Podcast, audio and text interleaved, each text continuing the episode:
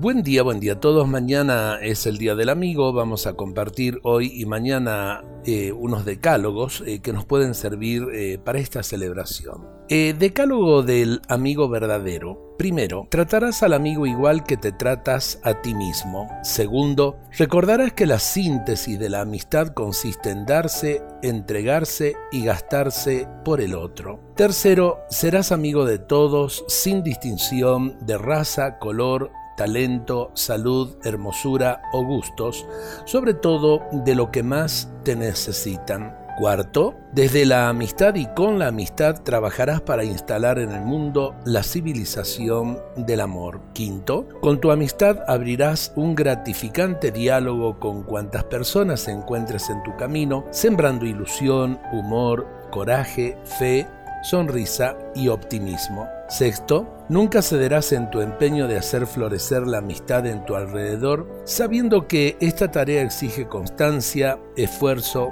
generosidad y fatigas. Séptimo, aceptarás y comprenderás al amigo tal cual es y no como eh, te gustaría a vos que fuese. Octavo, serás fiel y discreto con los secretos del amigo y te abrirás a él en personalizante confianza. Noveno, con tu amistad te harás compañero de camino para los que están en tristeza y soledad y para aquellos que todavía no han descubierto que Jesús es el mejor amigo.